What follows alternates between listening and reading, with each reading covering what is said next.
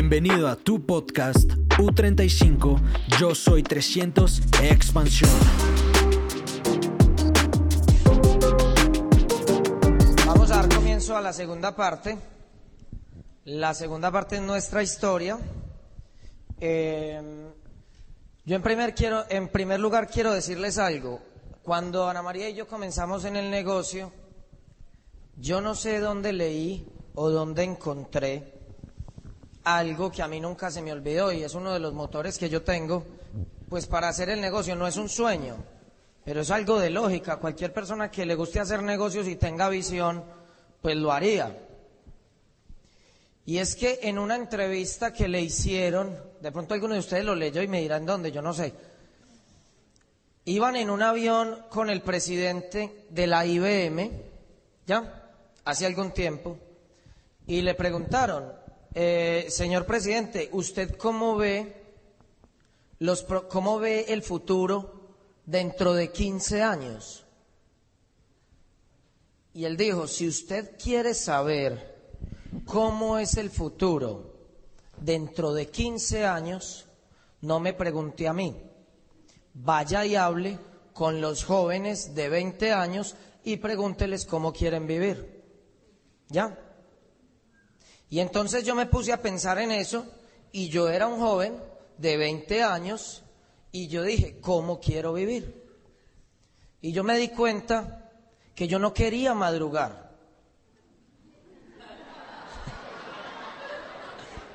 Bueno, todos los de este auditorio están jóvenes, ¿cierto? Porque nadie quiere madrugar. Eh, yo me di cuenta que yo no quería tener jefes gracias a unos canales como Nat Geo, como Discovery, como Travel y todos esos me di cuenta que quería conocer todas las playas del mundo, que quería ir a la muralla china. A mi esposa le, le, dio porque quería conocer los spas, ¿cierto? Y a mí también.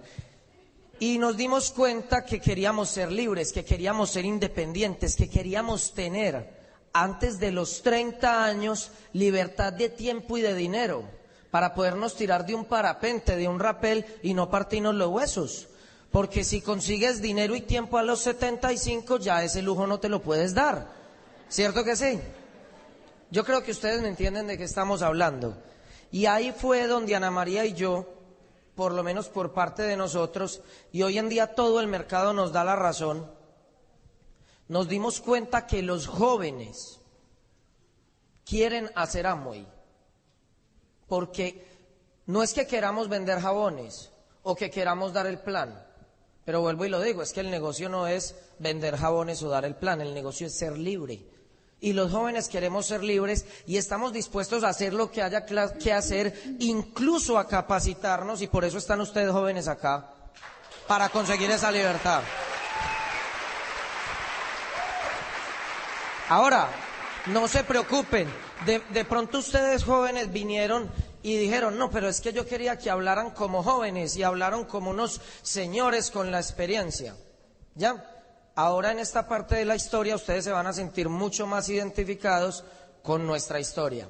¿Ya? Entonces, eh, comenzamos. Comienza tú. Ok. Listo. Bueno. Eh, empecemos un poquitico a hablar de dónde venimos. Eh, antes de empezar, me gustaría saber quién escuchó el CD de la vida te pone retos. Perfecto. Eh, les va a sonar un poquito repetido, pero no hay muchas manos arriba, por lo tanto es importante que ustedes sepan de dónde venimos. Porque a lo mejor muchos nos ven acá parados, pues eleganticos, maquilladitos, bien puestos y no creen que a uno le ha tocado pasar retos y cositas en la vida, pues bien interesantes. Yo vengo de una familia muy bonita, un poco disfuncional, pero bonita. Es la mía, la que a mí me dieron, la que a mí me tocó. Eh, amo profundamente a mis papás. Eh, una familia buena, tenía un buen nivel socioeconómico dentro de nuestro país. Eh, pero bueno, por cosas de la vida, cuando tú no tienes información financiera en la cabeza, cuando tú no te capacitas, cuando tú no buscas información, pues finalmente lo único que te queda es retroceder O sea, ya no hay a dónde más escalar, tienes que retroceder. Si no quieres seguir aprendiendo, te toca retroceder. Por eso es tan importante el sistema educativo y eso le pasó a mi papá. En una quiebra donde se nos fue pues todo, todo es todo. Eh, Mauricio la vivió mucho conmigo porque Mauricio y yo somos novios desde que yo tengo 17 años. Cuando él me conoce, él estaba buscando una niña como. Tú siempre pediste una novia para ti con Sí. un prototipo. Listo. El prototipo, pues yo no tenía CDs, es que uno no viene con ellos. El prototipo era que yo quería una rubia de en mi país le dicen mona. Eh, sí, mona. yo dije rubia porque aquí se dice rubia o no. Allá es mona. Listo, yo quería una mona de ojos azules, ya, con mucho dinero, ya, y que no estudiaran en un colegio que parecían como muy monjas, o sea, se veían como muy, muy juiciosas, muy... Muy inteligentes. Ah, no le entonces yo gustaban tan quería mona azul con mucho dinero y no tan reservada, ya. Eh, la vida le dio una novia que salió del colegio que él no quería, de la enseñanza, le dio una monita, pero sin un peso, más arrancada que cualquiera. Sin embargo, como pues no lo aparento, entonces él pensó que sí, pues me mandaron la mujer que yo siempre quise. Pero es que uno la ve y parece, parece millonaria. ¿Sí o no? Ya sí. A mí me metieron esa trampa, pero de un- eh, ahí de una, yo caí. Entonces, e- es muy charro porque el contraste pues ha sido total. Lo que Mauricio no vivió en su casa lo vivió con la mía. Eh, a los 17 años eh, todavía no he salido del colegio. Eh, la situación de mi casa está de mal en peor. Eh, hubo que vender todo para pagar todas las deudas. De eso no quedaron sino como 20 mil dólares. Con esos 20 mil dólares logramos vivir todos mis 17 años. Eh, mi colegio no era un colegio barato, es un colegio privado y era, es todavía uno de los mejores colegios que hay en Medellín. Llego al año de 11, arranco ya para graduarme, yo no sé si aquí se gradúan en 11 o en 12, en Medellín es en 11. Eh, ya era novia de Mauricio, tenía una situación financiera bien tesa. Eh, llego a mi graduación y me doy cuenta que mi papá no ha pagado un solo mes de colegio. Y yo digo, wow, ¿y ahora yo qué voy a hacer? En esas me reúno con mis amigas y les digo, niñas, yo no me voy a poder graduar con ustedes. Pues obviamente todas mis amigas eran de familias también adineradas, que no tenían esos problemas como la mía. Mm, y les digo, pues les va a sonar súper loco, pero yo necesito hacer una rifa, porque es que si no, no, me puedo graduar y yo necesito graduarme. Necesito salir ya del colegio. Me dicen una rifa, pero es que las boletas, pues, ¿quién compra boletas? Y yo les dije, no, es que esto es por una causa diferente. La gente debe estar dispuesta a comprar las boletas. Les vamos a explicar para qué son las boletas. Cada boleta va a tener un costo de un dólar, que son dos mil pesos en Medellín. Eh, vamos a sacar mil boletas. Esas mil boletas nos dan la plata para pagar mi colegio exactamente. Entonces, cada una, hagamos aquí un pacto, nos vamos todas a vender boletas, lo que más se pueda, eso sí, que en el colegio no se vayan a dar cuenta, porque si se dan cuenta, me echan. Y todas dijeron, ¿de verdad? ¿Tu papá no tiene con qué? Y yo les dije, no, es en serio, o sea, no estoy jugando con esto, hay que vender las boletas, necesito pagar mis derechos de grado. Y entonces me fui para el almacén Gloria con Mauricio, compramos las boletas y empezamos a marcar mil boletas. Eh, Me tocó comprarlas todas a mí. Mentira. Eh, se hizo una labor bonita, se vendieron todas las boletas, es cierto, no las compró Mauricio. Eh, mis amigas me demostraron que a pesar de, las cosas querían que yo me graduara, o sea, hubo una sinergia bonita, hubo un trabajo en equipo, cuando hay una causa noble la gente se te une, tú tienes una causa noble aquí dentro del negocio, tu sueño, acuérdate, si tú convences a tu interior, la gente se te pega a esa meta. Y eso me pasó a mí con, con el colegio. Eso lo hicimos, recogimos platas por todo Medellín, pagué mi colegio, pero en una de esas me llama la rectora del colegio y me dice, Ana María, venga, yo dije, me pillaron, o sea, me van a echar del colegio. Cuando bajo me dice la madre Lucila, me dice, Ana María, estuve analizando tu caso, sé que no es una situación fácil, yo ya había ido donde la rectora a decirle, puedo salir a la una de la tarde, necesito trabajar. O sea, yo salgo a la una, el colegio sale a las tres, yo me desatraso, pero yo salgo a la una todos los días para salir y trabajar porque mi familia necesita comer. Y me dice, hágale pues, vaya, se sale a la una, usted empieza a trabajar, pero la entrevista que presenté no les guste mucho, nunca me llamaron. Entonces resolvimos con eso y me dice, sé que tu situación es delicada, hablé con la Asociación de Padres de Familia y te acaban de adjudicar un 80% de la beca en todo el año. Pero yo ya había hecho la rifa, yo ya había recogido la plata, entonces ya empieza mi corazón a decir ahora a devolver plata, pues no puedo. También el de mi hermanita, a raíz de la crisis, ella no estudiaba en mi colegio, la habían pasado. Yo no me dejé pasar. Yo soy melancólica, pero mi otra es colérica. Entonces a veces me alborota el colérico y, y yo no dejo hacer cosas. O sea, soy una persona como muy determinada, pues. Y yo les dije a mis papás, a mí no me sacan del colegio, miramos cómo resolvemos, pero yo me gradúo en ese colegio. Eh, mi papá tampoco había pagado nada del de mi hermanita. Entonces, em, yo dije, bueno, yo no puedo devolver plata, pero está el colegio de mi hermanita también, todo saldo en mora, toda esa plata se va para el colegio de mi hermanita. Y así hice. Ese año respiramos en mi casa y pagamos los colegios gracias a una rifa que me tocó inventarme por la necesidad. Pero se hizo, se vendieron las boletas, se logró la meta yo me gradué. No hay una sola foto de mi graduación, porque fue tan impactante el shock que desde que me llamaron yo salí llorando como una Magdalena, la cara se me enrojece cuando yo lloro, se me ponen parches, entonces no hay ninguna foto.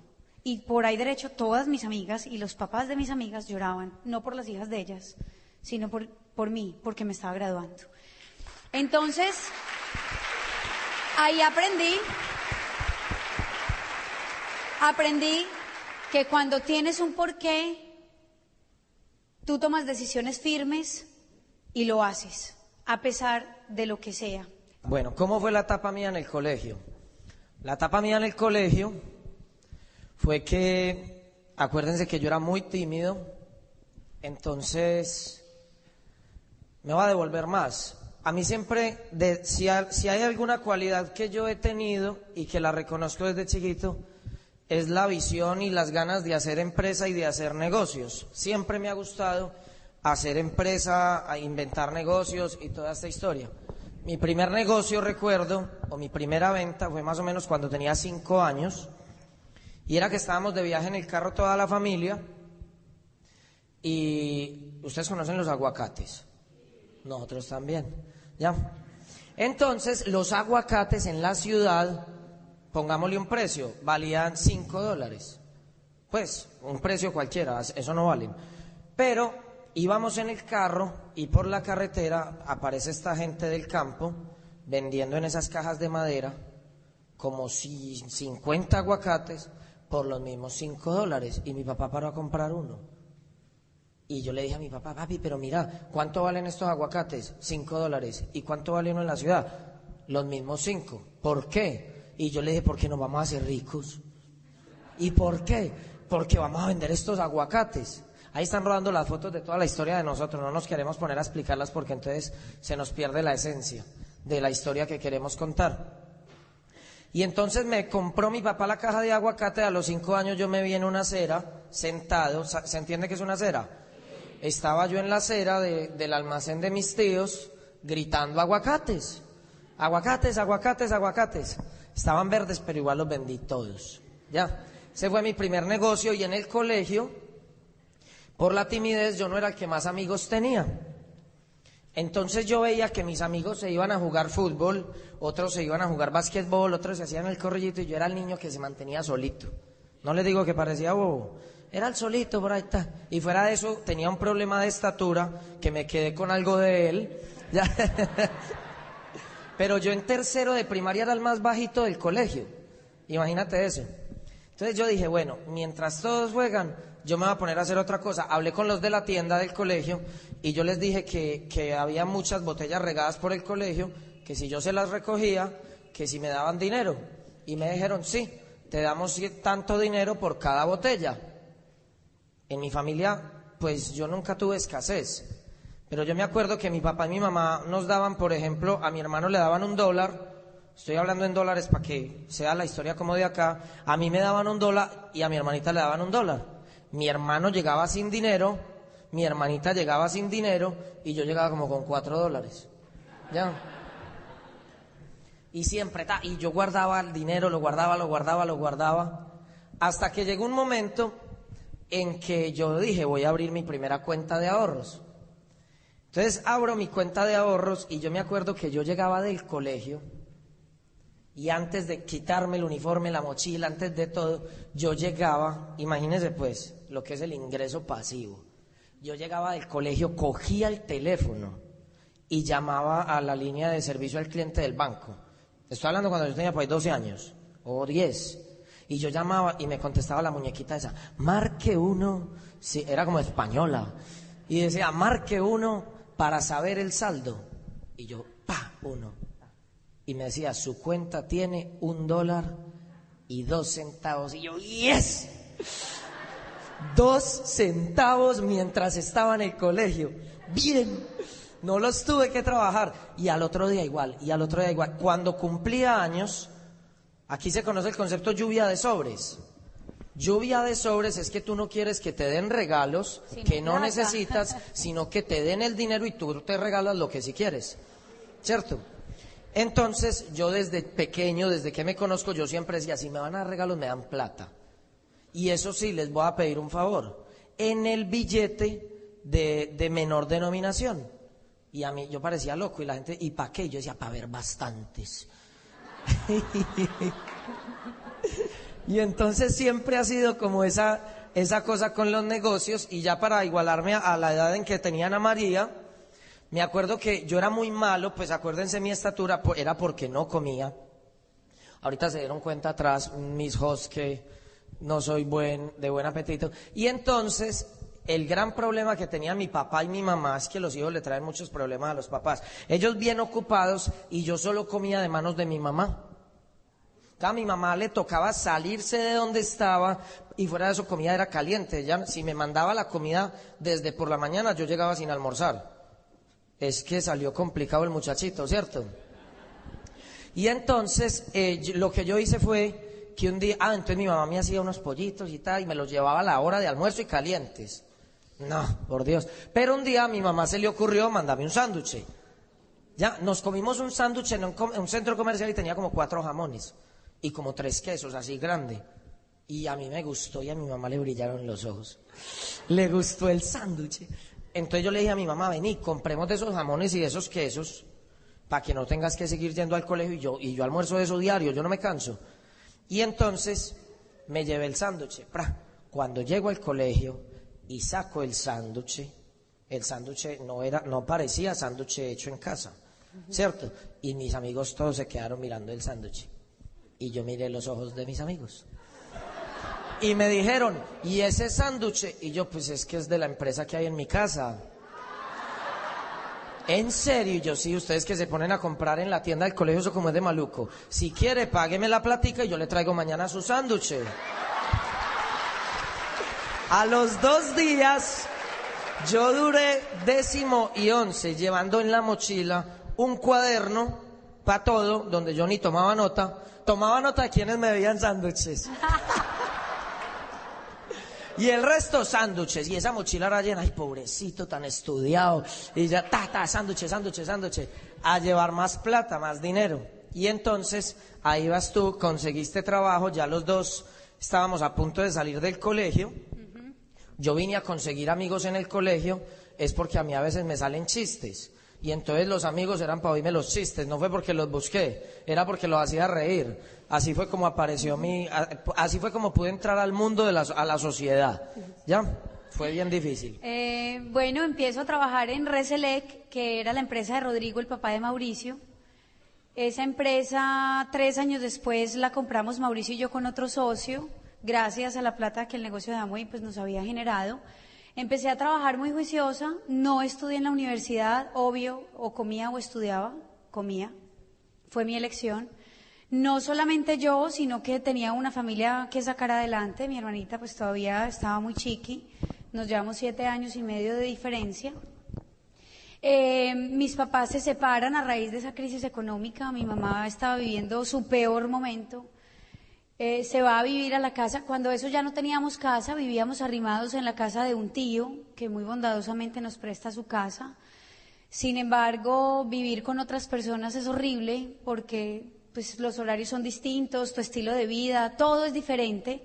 Yo eh, soy una persona que no duermo bien, la bulla me altera eh, mi tío era sordo, entonces el televisor era a todo volumen, era amarrado, entonces el teléfono no tenía la bolita para marcar, entonces no había teléfono, Mauricio me tenía que llamar siempre.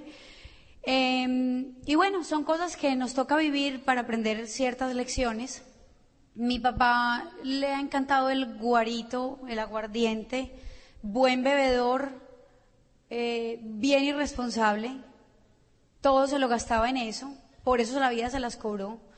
Eh, y por ahí derecho nosotros aprendimos pues también de eso. Mi mamá se separa de mi papá hasta aquí, entonces como mi papá se portaba mal, yo decía, si se porta mal estando con nosotros, ¿cómo se portará cuando no estemos? Entonces le dije a mi mamá, váyase usted con Andrea a vivir a la casa de mi tía, que era una hermana de ella, yo me quedo con mi papá, yo no soy capaz de dejarlo solo. Seguí viviendo con mi papá y con mi tío, vivir con dos hombres, los dos desordenados. Ay, no, yo soy melancólica. O sea, yo no tolero el desorden. Para mí fue difícil, muy difícil. Eh, en una pelea con mi tío por una llamada telefónica eh, que se me ofuscó, le digo, me voy, papi, usted va a quedar solo, yo me voy a ir a vivir con mi mamá. Llamé a mi mamá, le dije, mi tía me recibe, me dijo, obvio que te recibe, venite para acá. Me voy a vivir con mi mamá. Eh, antes de irme, un día Mauricio y yo peleamos, eh, terminamos, terminamos, ya no te quiero volver a ver, chao. Y llego yo a mi casa, destiendo la cama y estaba oscuro y en una, me monté como en, en, el edredón que destendí y se me erizó y me pego contra una punta de un nochero de madera que se parte a la mitad y pues obviamente se me hinchó la frente, fue horrible. En mi casa no había teléfono, acuérdense que mi tío le quitaba la bolita para no llamar. Mi mamá lloraba, eh, no teníamos EPS, medicina prepagada pues menos.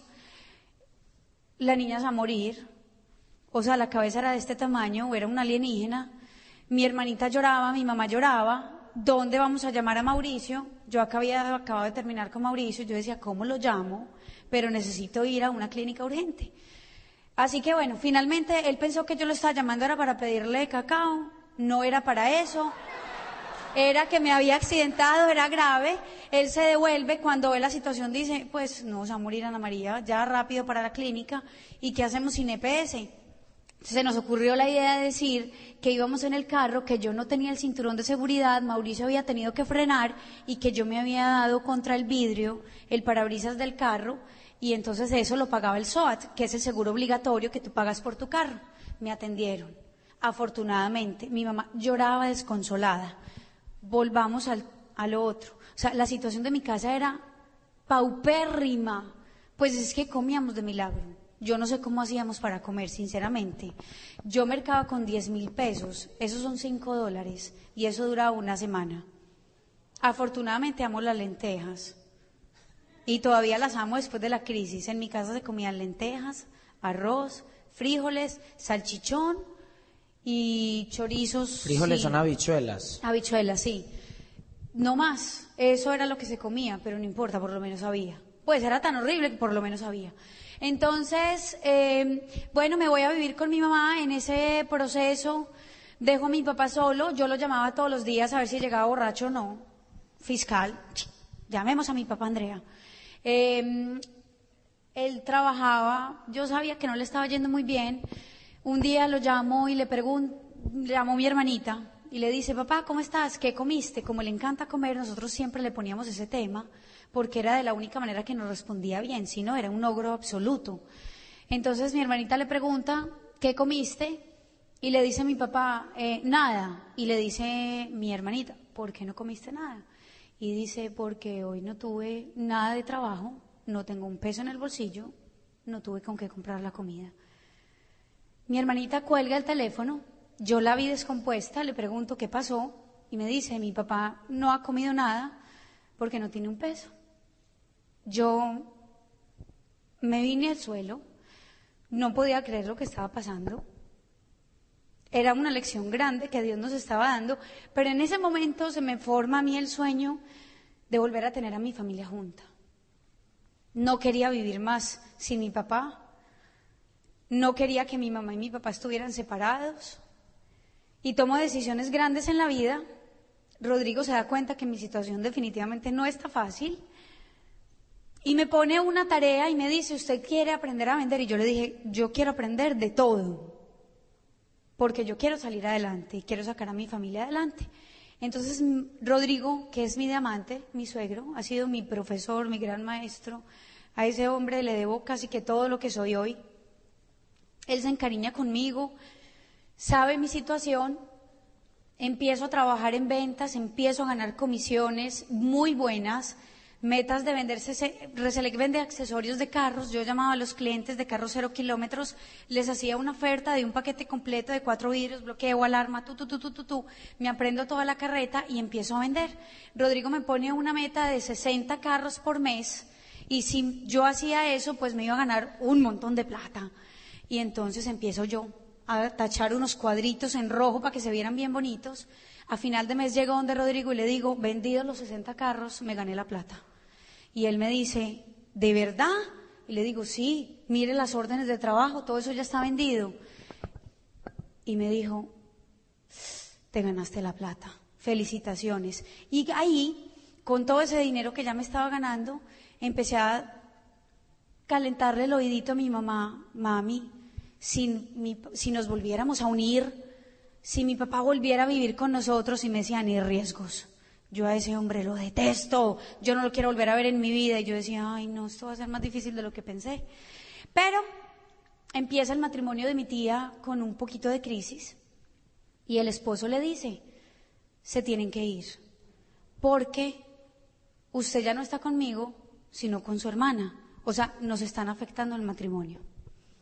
Eso fue duro cuando nos lo dijeron, pero gracias infinitas a Dios. Cuando se te cierra una puerta, te abren otra gigante. Esa fue la manera en que yo pude convencer a mi papá, a mi mamá, perdón, de volvernos a unir, porque como mi papá ya trabajaba, entonces iba a hacer un aporte a la casa, ella hacía otro, yo otro, y así íbamos a poder vivir con tranquilidad y donde queríamos vivir y como queríamos vivir. Me acepta la propuesta.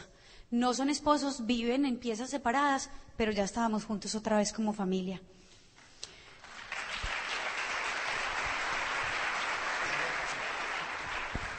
Empezamos de nuevo, créanme, volvimos a nacer. Volver a tener nuestra casa, no teníamos nada de muebles, pues no me importaba. Yo entraba, veía la sala del comedor y yo decía, qué dicha, esta es nuestra casa.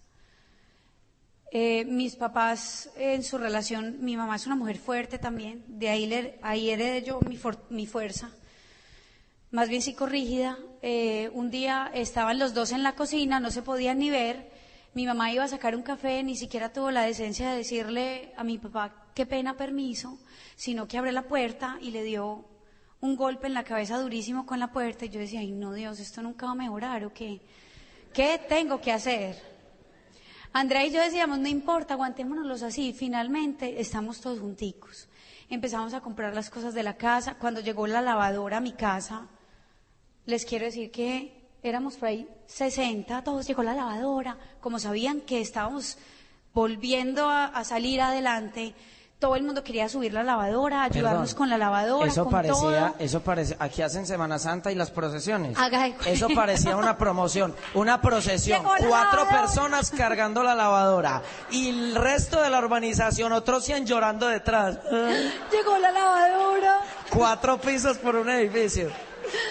Era lo máximo, créanme. O sea, yo me disfruté cada cosa que le pude comprar a mi casa. Las camas, las sábanas, las almohadas, la lavadora, la nevera, todo, todo, porque eso me acercaba a mi sueño de tener a mi familia junta.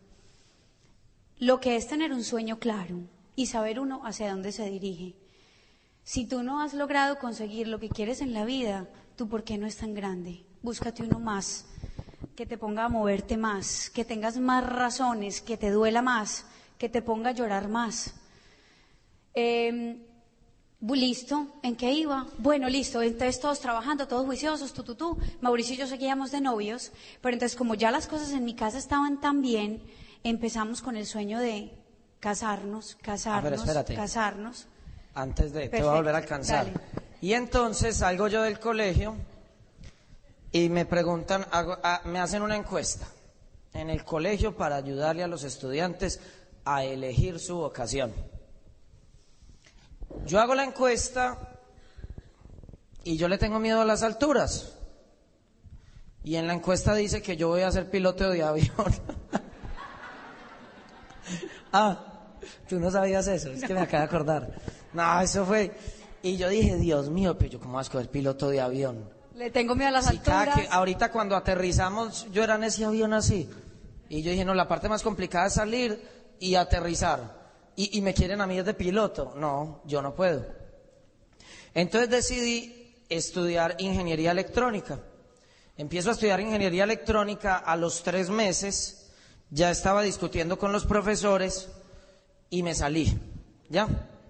Me salí de la universidad, me pareció que para mi personalidad la ingeniería era muy, como muy rígida, como que no había creatividad, no había magia de lo que a mí me gustaba, entonces me salí.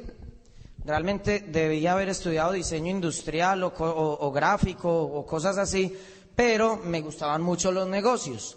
Entonces me pasé para administración de negocios.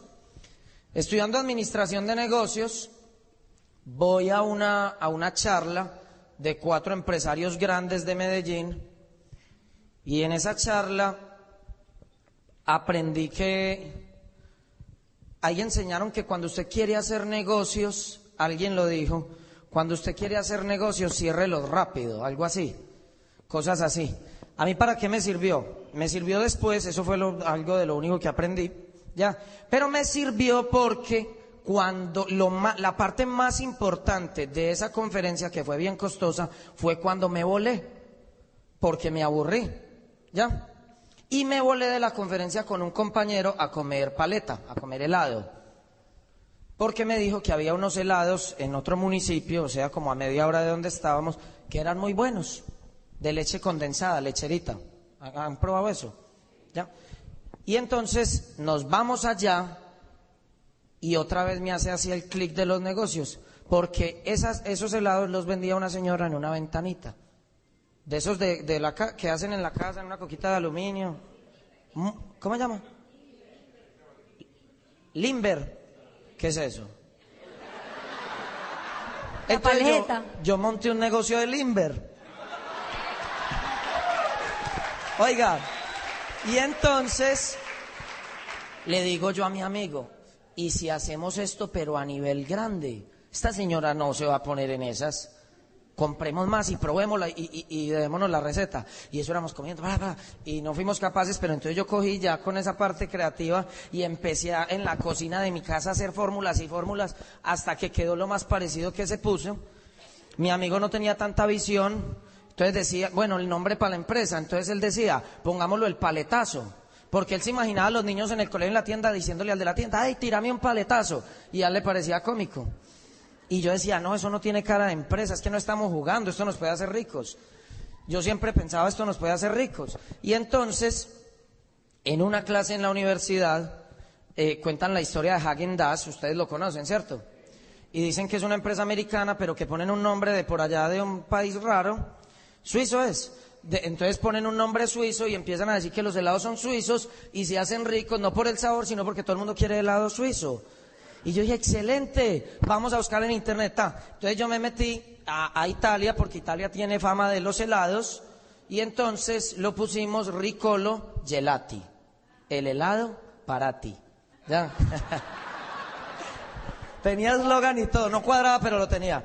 Y entonces empiezo yo en la universidad estudiando administración de negocios, estudiando administración de negocios y empiezo yo a vender helados y cogimos todos los colegios del- de la ciudad.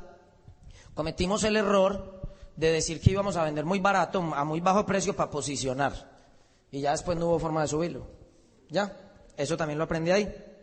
Y lo que pasó a continuación, ¿dónde fue el cierre? Cierre fue que en, el- en ese tiempo, en el sistema educativo de Amway, mi papá y mi mamá ya venían desarrollando el negocio hace un tiempo, y yo, eh, ahí llegó Padre Rico, Padre Pobre. Y eso es morado con amarillo, y entonces me llamó la atención, y leí una página, y leí la otra, y leí la otra, y yo dije, pero si yo soy ese. Y entonces me empezó a gustar, y yo dije, pero yo soy eso, yo soy eso, yo soy eso. Entonces empecé a ir a la universidad, y ya el mensaje no me cuadraba. Ya eran dos realidades diferentes. ¿Ya? Y la tapa fue cuando yo tengo mi celular en la mano, me llaman del colegio más grande de Medellín a decirme que habían conocido mis helados, que iban a tener el bazar, se dice así, donde van todas las familias y todo un sábado y un domingo, y que necesitaban cinco mil limber. Y necesitaban cinco mil, el pedido más grande que me habían hecho en mi vida. Salgo yo, yo estaba en clase de mercadeo, salgo yo de clase, miro, ta, contesto, tomo el pedido y vuelvo a entrar. Cuando abro la puerta se me aparece el profesor, un señor, y me dice, usted no puede entrar a clase. Y yo le digo, ¿y por qué? Y me dice, porque usted me está faltando al respeto. ¿Y por qué? Porque usted está entrando y saliendo y me está interrumpiendo. Y yo estoy enseñando cosas importantes. Y yo le dije, ah, qué pena, señor. Pero el único alumno que usted tiene en este momento que está poniendo en práctica ya lo que usted está enseñando soy yo.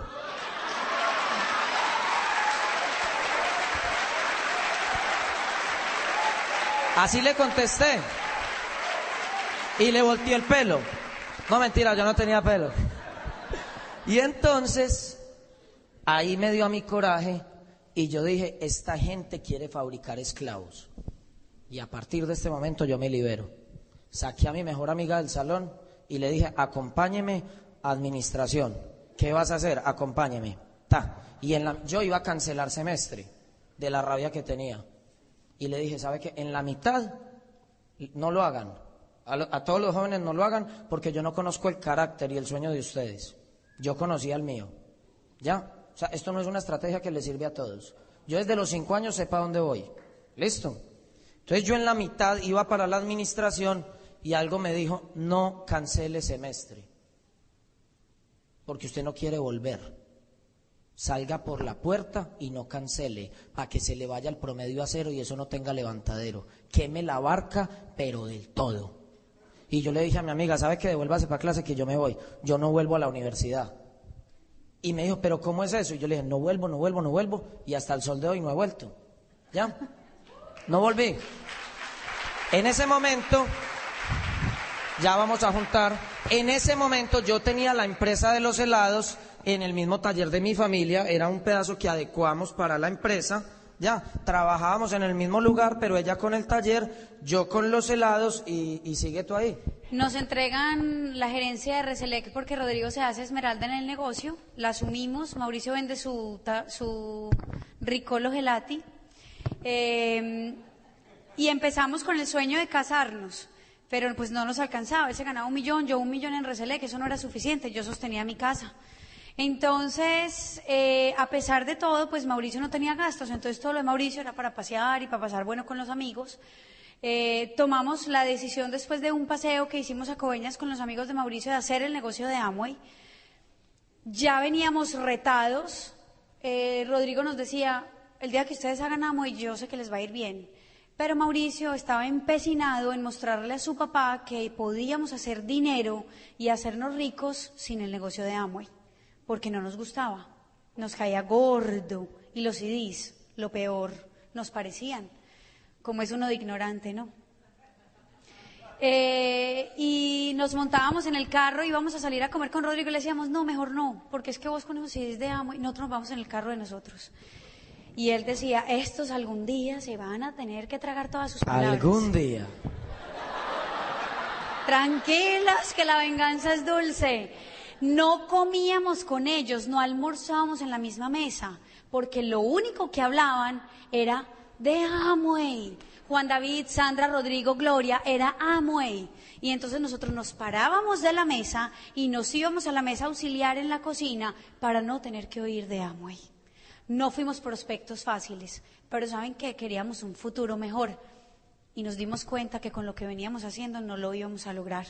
Así que entramos al negocio con toda la humildad del mundo, a tragarnos nuestras palabras, a conectarnos a los CDs, a oír como ocho por día, a leer, ir a los seminarios, porque nuestro sueño estaba claro, nos queríamos casar y no casar como se casa la gran mayoría de la gente que ahí vemos cómo vamos haciendo. No, nosotros queríamos casarnos y tener una super fiesta, tener, bueno, yo, él no quería fiesta, ni tampoco se quería casar. Tampoco Él quería tanto. irse a vivir conmigo, pero yo le dije, no, porque como soy tan santurrona, nos vamos a casar. Entonces, Ah, le tocó, en mi casa se hace lo que yo obedezca. Eh, le tocó, nos casamos, empezamos a darle durísimo al negocio, no negociamos jamás el sistema educativo, fuimos reconectados, eh, aprendimos a adquirir los valores de liderazgo, empezamos a vivir un proceso hermoso dentro del negocio de crecimiento. Perdón. Hubo una parte, dime. Mi familia no la podía contactar. Ya estaba contactada. Yo fui el último. Ya. La familia de Ana María, como la de muchos de ustedes, compró el primer mes por caridad y al segundo mes no volvió ni a aparecer. Los únicos fueron mi papá y mi mamá que hasta el día de hoy son fieles. Mis amigos fieles con se burlaron todos y cada uno de ellos. Todos. ¿Ya? Me Un día en una finca estábamos paseando.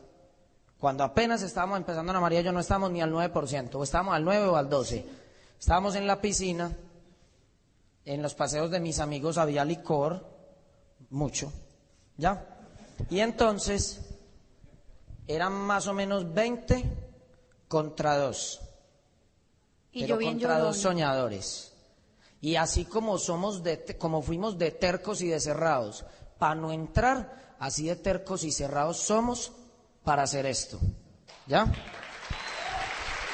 Nos cogen todos mis amigos con trago en una piscina y empiezan a decir, ¿y si ese negocio da tanto dinero, por qué el carro de tu papá es tan feo?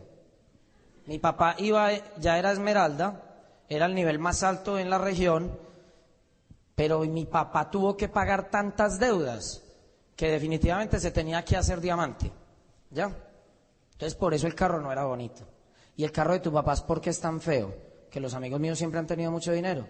¿Y por qué tu hermano tiene el carro más barato del mercado? Y empiezan a juzgar, a criticar y a condenar. Ana María se puso a llorar delante de todos. Este fue un momento difícil, muy difícil. Y yo lo único que pude hacer en defensa propia fue decirle, me paré y les dije, ustedes 20, supuestamente son mis amigos. Y mírenme cómo me están hablando, mírense cómo me están hablando. Uno contra 20. Y con mi esposa llorando. Y ustedes 20 son, dicen ser mis amigos. Si yo fuera el amigo de ustedes, a mí lo único que me importaría sería una sola cosa, es que ustedes fueran felices. Entonces, en vez de estar preguntando qué carro tenemos, en qué barrio vivimos y a qué restaurantes vamos, ¿por qué no me hacen en coro una sola pregunta y me dejan en paz? ¿Por qué no me preguntan si soy feliz? Y cuando yo les conteste, o se conforman con eso o no son mis amigos. Y en ese momento Ana María dejó de llorar y se quedaron callados 20. Se acabó la fiesta y Ana María y yo,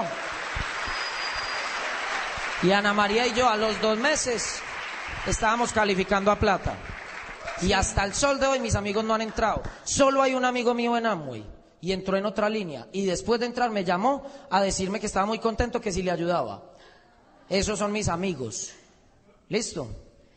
Em, seguimos creciendo en el negocio, siempre muy enfocados. Em, tomamos la decisión de irnos a Esmeralda después de dos intentos frustrados por no tener el suficiente compromiso de leer. nos sentamos un día con Rodrigo y Gloria eh, a preguntarles, bueno, pues dos intentos frustrados de Esmeralda, o sea, ¿qué pasa? Y Gloria me dice, Ana María, ¿cuántos libros están leyendo al mes? Yo tragué duro y le dije, no me diga más, no me diga más, yo ya entendí. Me fui para mi casa y cogí uno a uno los libros que no me había leído del sistema. Porque uno los compra. Y me los leí todos en el CD de la, de la vida, de, de, la historia nuestra, yo digo que hicimos, que nos metimos una sobredosis de sistema. Y fue verdad. Mauricio y yo éramos, como dice Bobadilla, enmarihuanados con los libros. Era trague y trague libros. Porque entendí que no habíamos llegado a Esmeralda, porque el pin se crea primero en tu cabeza y después lo plasmas en la realidad. Y bueno, hicimos caso, llegamos a Esmeralda, no fue un proceso fácil, seguían las situaciones en mi familia, aunque mis papás ya estaban juntos. Mauricio y yo hoy somos papás de una hermosa ¿Qué pasó niña cuando de siete llegamos a años. Esmeralda? ¿Cuál era el regalo? El regalo era la casa para mis papás que habíamos perdido, que yo sabía que era para mi mamá su gran sueño. Yo me di el lujo de poderles regalar su casa en el barrio donde yo quería que vivieran y donde ellos querían vivir, de remodelárselas y ponérselas divinas. Y ese día que llegamos a Esmeralda, les entregamos las llaves de su casa. Mi mamá lloraba y lloraba y lloraba y mi papá no entendía porque es un ogro. Entonces nosotros le hicimos una maqueta le hicimos una maqueta de una casa y él no entendía qué era la maqueta. Y yo decía, pues no, no puede ser que este no entienda. Y mi mamá lloraba y lloraba hasta que le puse las llaves a mi papá en la mano y él entendió que era que les estábamos dando su casa.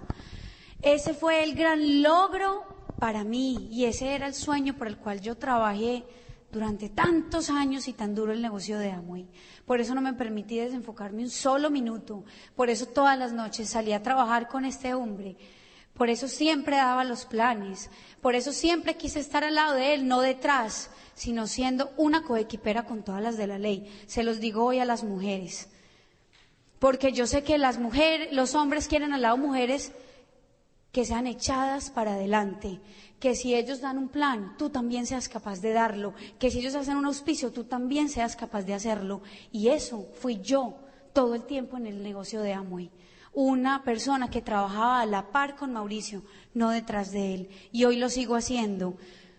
Eh, bueno, veníamos en el proceso de la calificación con una tía supremamente enferma. Mi familia es súper unida.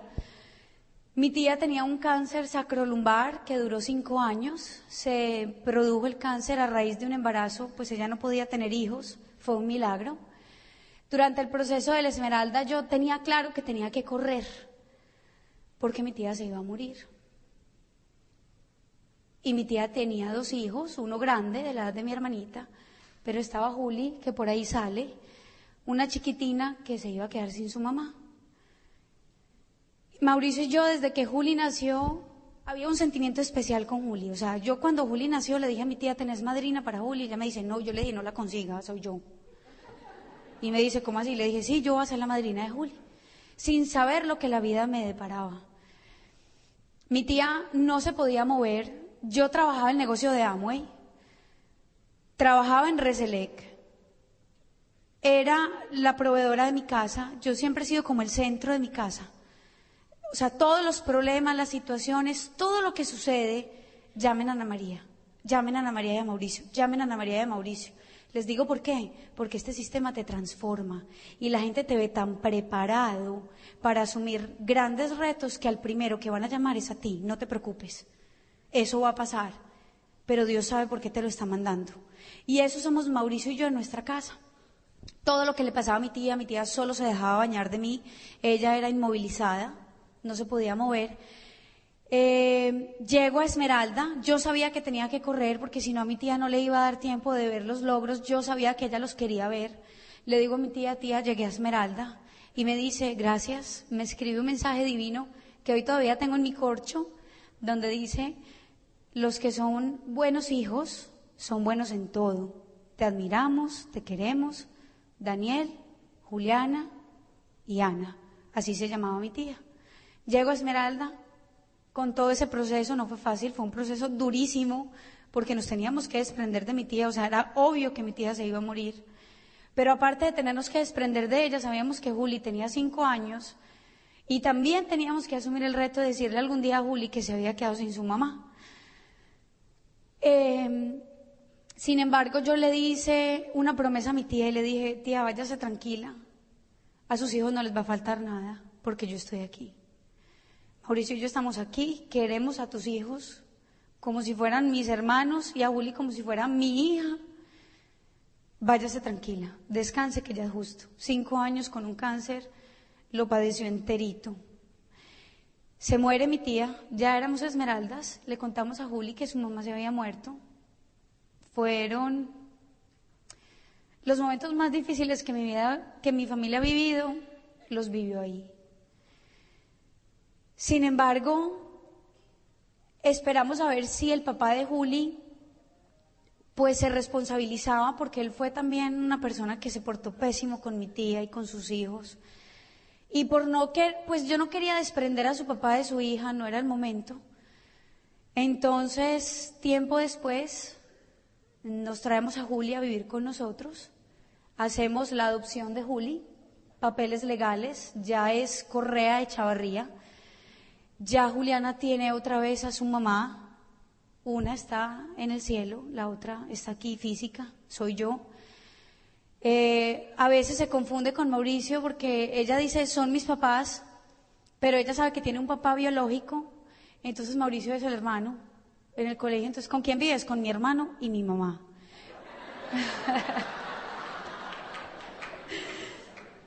Pero yo sé que lo ve como su papá, porque es que el papá no es quien te tiene, sino quien te enseña, quien te cría, quien te forma. Y eso es lo que nosotros hemos hecho con Juli. Miren, si hay personas que hayan tenido obstáculos en el trabajo de Amway, hemos sido Mauricio y yo. No porque el negocio sea difícil, sino porque en mi familia hemos tenido tantas situaciones que hemos tenido que resolver Mauricio y yo que cualquiera hubiera podido decir, no, es que no hay tiempo para hacer Amway. Pero también Dios nos dio tantas responsabilidades que nosotros sabíamos que si tirábamos la toalla, éramos los más insensatos del mundo, porque mi familia necesitaba este negocio, lo necesitaba a gritos. Y hoy, gracias a este negocio, Juli estudia en el mejor colegio de Medellín, Juli tiene sus papás, mis papás tienen casa, mi hermanita estudia en la universidad porque yo se la pago. Gracias a eso me voy de viajes y llego con maletas llenas de regalos para todos. Porque este negocio nos ha dado abundancia y nos ha dado bienestar.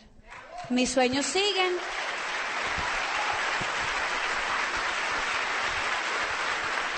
Este negocio, la historia que les acabamos de contar, la historia que nosotros les acabamos de contar, ahí vamos. La última parte de la historia es que nos invitaron a Puerto Rico y que lo disfrutamos mucho, pero de pronto muchas veces uno no toma la decisión de hacer el negocio porque cree en el fondo, porque así te educaron, que el dinero es malo. A mí me gustaría que nos dijeras qué hemos hecho malo nosotros con el dinero o si el dinero nos ha vuelto malos. A mí me gustaría que fueras capaz de decirnos eso, porque yo estoy seguro que yo no, yo no soy malo ni estoy actuando incorrectamente, y menos mi esposa. ¿ya? Si no hubiera sido por el sistema, yo no sería capaz de dejar que gran parte de nuestros ingresos se fueran para la felicidad de Ana María de ese modo. Porque hoy en día nosotros no tenemos casa propia, pero los suegros ya tienen la de ella. Hoy en día nosotros no tenemos hijo propio, entre comillas, natural, pero ya adoptamos a Juli. Hemos hecho un millón de cosas y eso es gracias a todos los valores que nos enseña este negocio. Y este negocio es tan bendito, y vamos en Esmeraldas, que nos ha sobrado el dinero y somos responsables. Nos ha sobrado el dinero para tener inversiones a nivel local y a nivel, y a nivel internacional. Tenemos nuestra camioneta, la guagua, ustedes le dicen así, tenemos un montón de cosas. No nos hemos tenido que incomodar para darle comodidad a otros. Porque este bendito negocio, si tú quieres hacerlo de corazón, si te quieres dedicar a él y si quieres inspirar y cambiar la vida de tu generación en adelante y de todo tu entorno, tú tienes el poder en tus manos.